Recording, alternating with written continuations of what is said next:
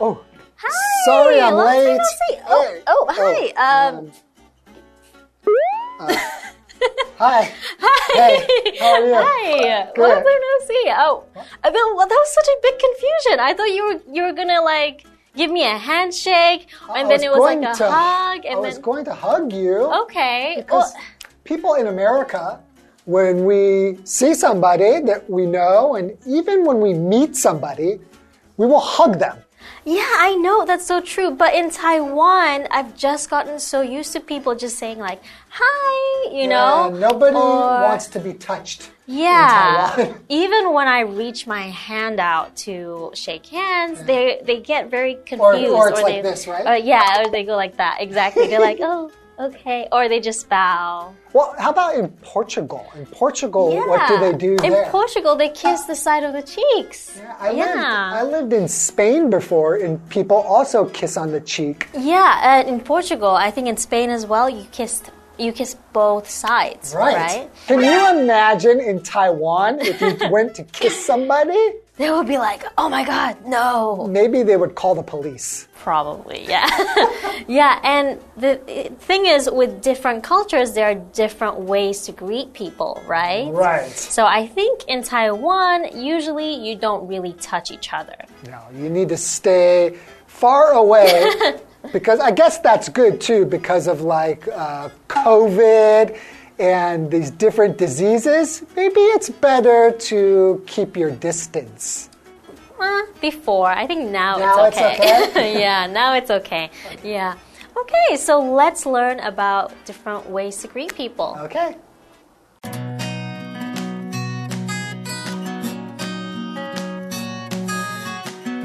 Natalie is at her new neighbor's door. Hi there, I'm Natalie, and I live in the house across the street. Hello, Natalie. I'm Robert. What can I do for you? I just wanted to say welcome to the neighborhood. Also, I made these cookies for you and your family.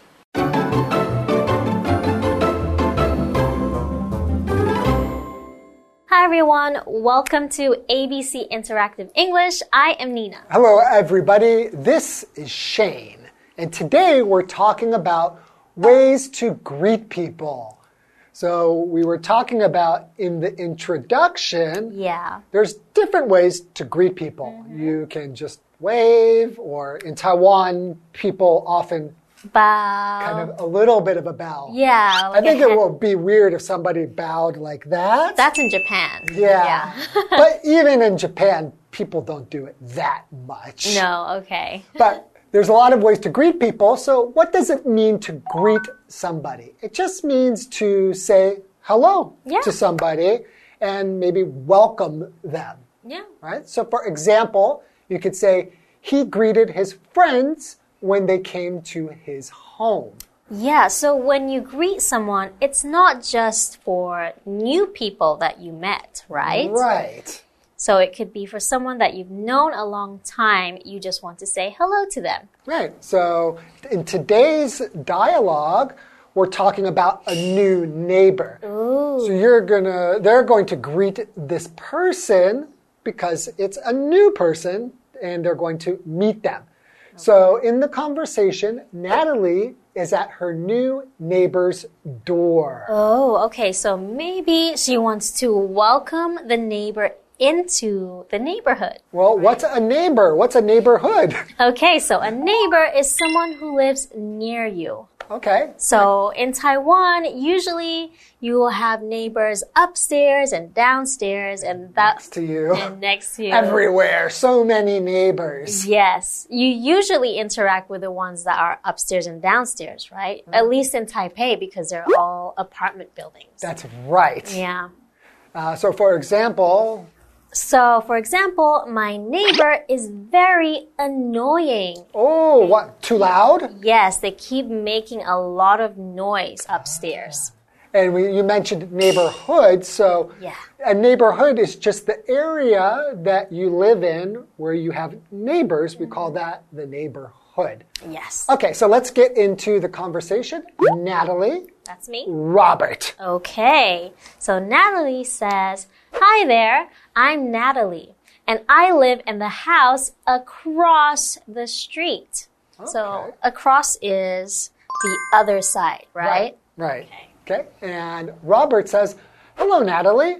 I'm Robert. What can I do for you? Okay, so he's thinking maybe Natalie needs something. Yeah, right? or maybe she wants to sell him something. Maybe she's a salesperson. Mm. Who knows? Okay. So Natalie says, I just wanted to say welcome to the neighborhood. Also, I made these cookies for you and your family. Wow. That's okay. so nice. So to welcome somebody just means to let them know that you are happy That they are there. that they are there, and you want to maybe be friends with them. Yeah. And I would be so happy if one of my neighbors made me cookies. That would be nice. Have you ever received any gifts from any of your neighbors before? um, yes. Yes. When a new neighbor moves into an apartment, or when they are going to, you know, before you move into an apartment in Taiwan, Yeah. often you will do some work mm-hmm. in the apartment Oh, yeah. and you make a lot of noise. And that will bother your neighbors a lot. so it's probably a good idea to give them some snacks. Right. Or So gift. they so they many times they would give us gifts like cookies or mm. just some like you said, some snacks or some nice things to say sorry Yeah. for the noise. yeah. That's a good idea. It's a good way to meet your neighbors. Yeah. Okay. Why don't we take a break? And we'll see you later. Okay.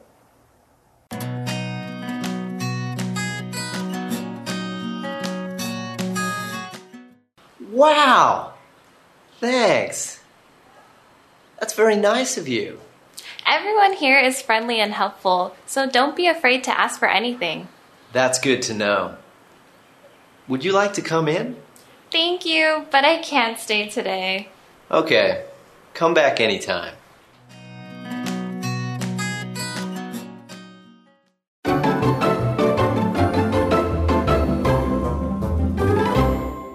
Welcome back, everyone. Welcome back. Yeah, so before the break, we were talking about how Natalie went to visit her new neighbor and she wanted to greet him. And what did she bring him? She brought him some cookies. Yes, that's so nice. That is a great way to greet somebody. yeah, and that's a great way to get your neighbor to like you. Absolutely. So Robert, of course, is happy and he says, Wow, thanks. That's very nice of you. And Natalie responds, Everyone here is friendly and helpful. So don't be afraid to ask for anything.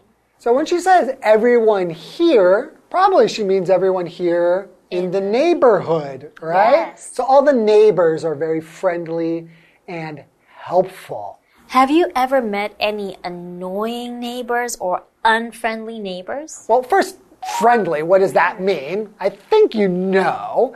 If somebody is being friendly, they're being like a friend, right? So to be friendly means that you are kind and nice because you like somebody or you maybe you want to help them. Mm. Right? So she's saying here that you know, people are very helpful, and that if he needs anything, the neighbors will be there to help because they're so friendly. So, an example sentence is Nina is never friendly towards Shane. That's not true. I am so friendly to you. I'm friendly to everybody. Really? Yeah. I When I don't feel it. when was I not friendly to you? Oh my goodness. Ah, So many times. Really? I'll make a list for you. Okay, I'll read it later. so, what about unfriendly neighbors? Oh, yeah. Actually, I've had, well, of course, friendly neighbors, but I've had in one case mm-hmm. a very unfriendly neighbor. Really? They lived below me in an apartment building, and they would always complain that we walked too loudly. and we even bought some like uh, Cushions? kind of like very Oh. cushioned, had a lot of cushion on our slippers to be, we want to try to be nice. Yeah. And the person would just keep complaining. And when we would see them, they would not be friendly. They just, mm, and look at you. So I was a little bit afraid of that neighbor. Oh, Yeah. Oh, okay. So afraid means feeling scared, Mm. right? So you were afraid of the unfriendly neighbor because they would give you bad looks, right? Yeah, they were just so mean. But maybe you would be just as mean if your upstairs neighbors were very loud. But we weren't very loud. Our upstairs neighbors had children.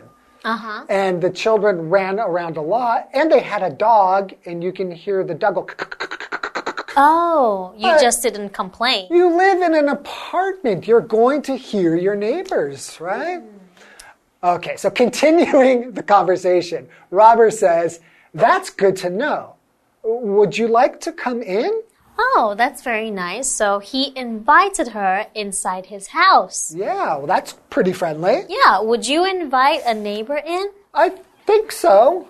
Maybe not in Taiwan, but maybe, maybe. Yeah, say, why don't you come in and have some tea or coffee? Hmm. So Natalie says, Thank you, but I can't stay today. Hmm. Okay, so she cannot stay where she was at, right? She is just there to give the cookie. Right. Maybe she has something she needs to do. Yes. right? So Robert says, okay, come back anytime. I think he's just being nice. Not anytime, Not right? anytime. if you come back anytime at 3 a.m., That would be weird. that could be a problem. Yeah. Okay, and so what does stay mean? She said she can't stay. That just means to continue to be in a place for some time without going away or moving away.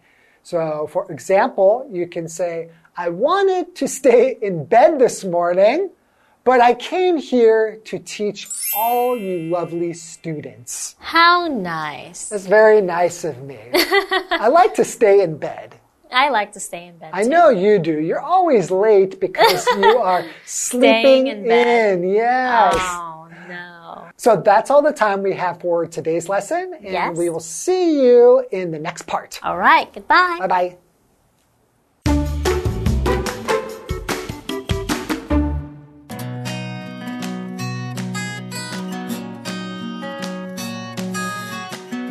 Natalie is at her new neighbor's door. Hi there, I'm Natalie, and I live in the house across the street. Hello, Natalie. I'm Robert. What can I do for you? I just wanted to say welcome to the neighborhood. Also, I made these cookies for you and your family. Wow! Thanks. That's very nice of you. Everyone here is friendly and helpful, so don't be afraid to ask for anything. That's good to know. Would you like to come in? Thank you, but I can't stay today. Okay. Come back anytime.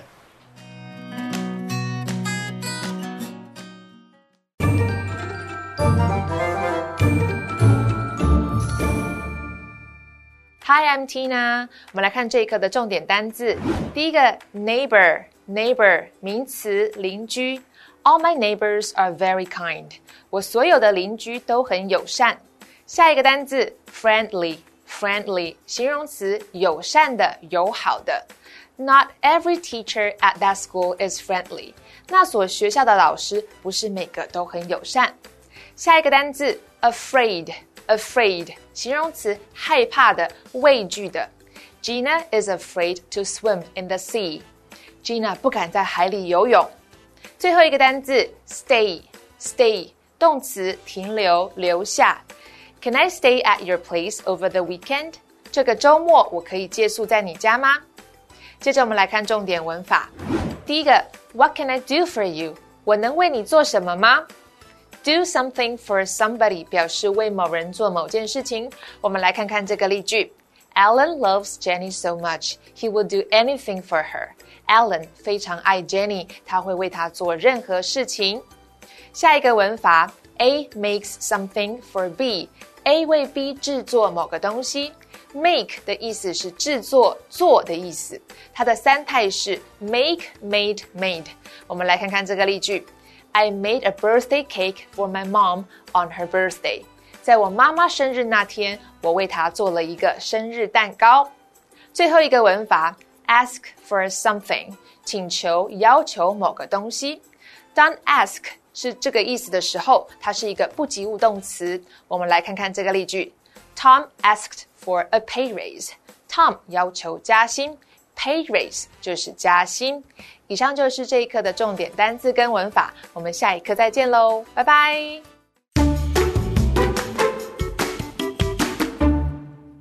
Hello and welcome everybody. Today we're taking a trip to the Chiayi East Market. As we all know, traditional markets are a very important part of Taiwanese culture. The Chiayi East Market first opened in 1914 and is still open today, even though it has changed quite a bit.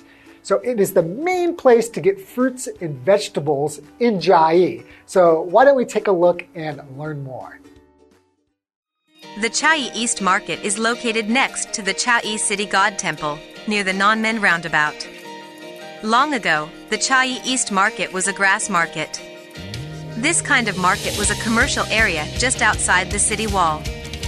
When Taiwan was still under Qing rule, the market was gradually formed.